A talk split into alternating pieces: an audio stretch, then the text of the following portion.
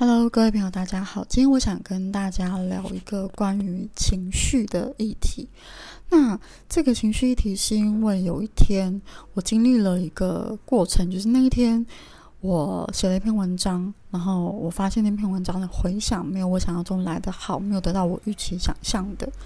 然后我就陷入了一个低潮。那个低潮就是我觉得我做了很多，我写了很多，我的努力没有被看见。的那个那个卡点，然后就很低落，然后在低落的同时，我又去做了比较，就比较别人的文章，就觉得，诶，为什么这个人随便写一写，他就得到了很大的回响？然后那时候我就卡在一个，我觉得我自己怎么努力怎么做都没有被看见，然后我觉得我自己很失败，然后可是我内在又有一个声音，觉得我并没有那么失败，就出现了这种很很极端的拉力，我就一直觉得自己。没有得到该有的回报，或者是没有被欣赏到这种感觉，那这个情绪在那一天，我觉得有一种被无限放大的感觉。那个无限放大让我呈现一种，就是我什么都不想做，然后我就只想躺在床上，然后我就把自己关在房间里面，然后灯关的暗暗的，然后我就一直躺在床上。然后我肚子饿了，我也不想吃东西，我就一直不断的在想这件事情，然后不断的想，同时我又觉得我应该要振作起来，所以我又会在问我的高我，问我的指导灵，哎，我该怎么做，我才能够走出这个很可怕的回圈？我觉得在那个状态里面，我觉得很像我在网络上。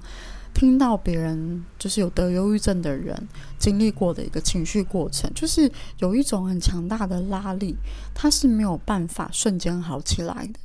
然后就算可能容易说啊，没有那么严重啊，事情不是这样啊，就是那个状态，你还是会一直觉得自己很失败，或者一直卡在那个情绪里面，一直出不来。然后我觉得最明显的感受就是，我肚子很饿，我觉得我应该要去吃饭，可是我没有任何的。动力让自己从床上爬起来去吃饭，我就一直去躺在床上，一直不断的在想这件事情，然后越想越难过，越想越伤心。我没有哭，但是我就是有一种内在有股很强大的感受，就是呃，我不知道该怎么形容那个感觉，很像一种内在有一种压迫感，然后那个压迫感一直在挤压着我，然后让我觉得很痛苦。然后同时，我也可以感觉到我的身体。就是有一种像那种叫叫腰酸背痛、千斤顶顶在我身上的感觉，让我非常的不舒服。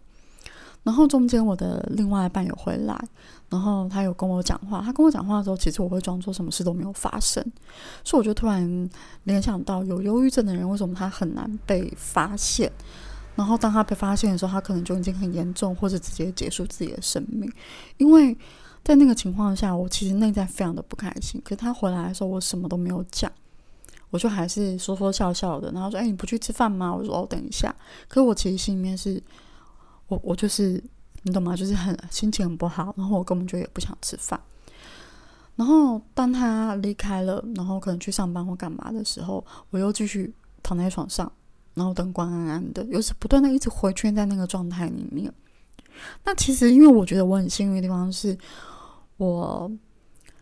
从来都不会让自己去一直陷在这个状态里。某个层面上，我觉得我的高我也很协助我，会帮助我。我指导灵也是。那也有可能是因为我天生就是一个喜欢体验的人吧，所以我常常会想要去体验各种状态，然后去找到一些解决的方法。我觉得这是我的人格特质，是我的高我，他当然也会配合我。所以我觉得那一次的情绪的卡点。有点像是让我体验什么叫忧郁症，因为在这个情绪发生之前，其实，在前一两个礼拜，我就曾经问过他们，到底什么是忧郁症，然后忧郁症的感觉是什么？为什么得到忧郁症的人，他们没有办法那么容易的走出来？然后接着没多久，我就体验到这个情绪，然后我就觉得它就有点像忧郁症，就是我。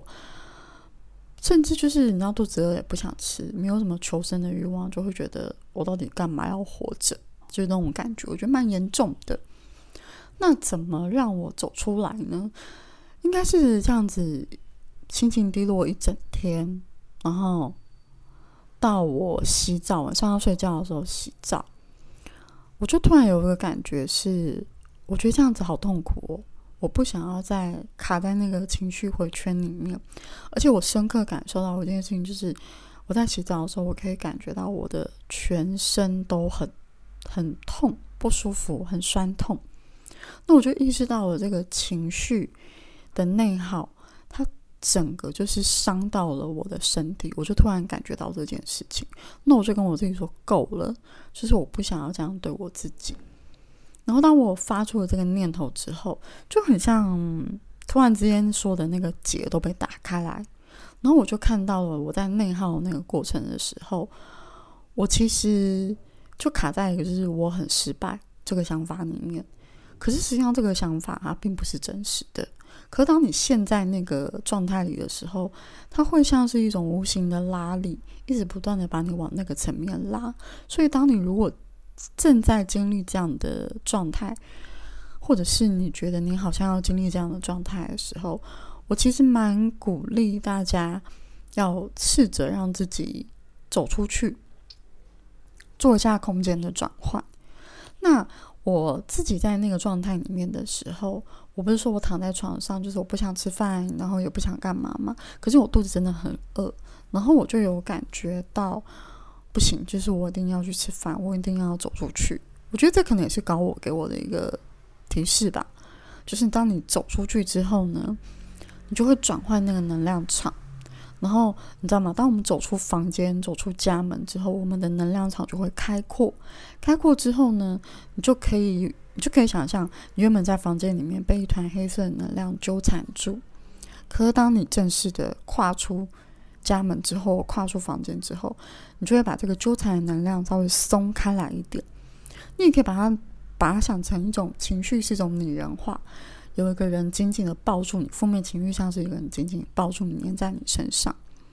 那你想要甩掉这个负面情绪的时候，你就更应该站起来，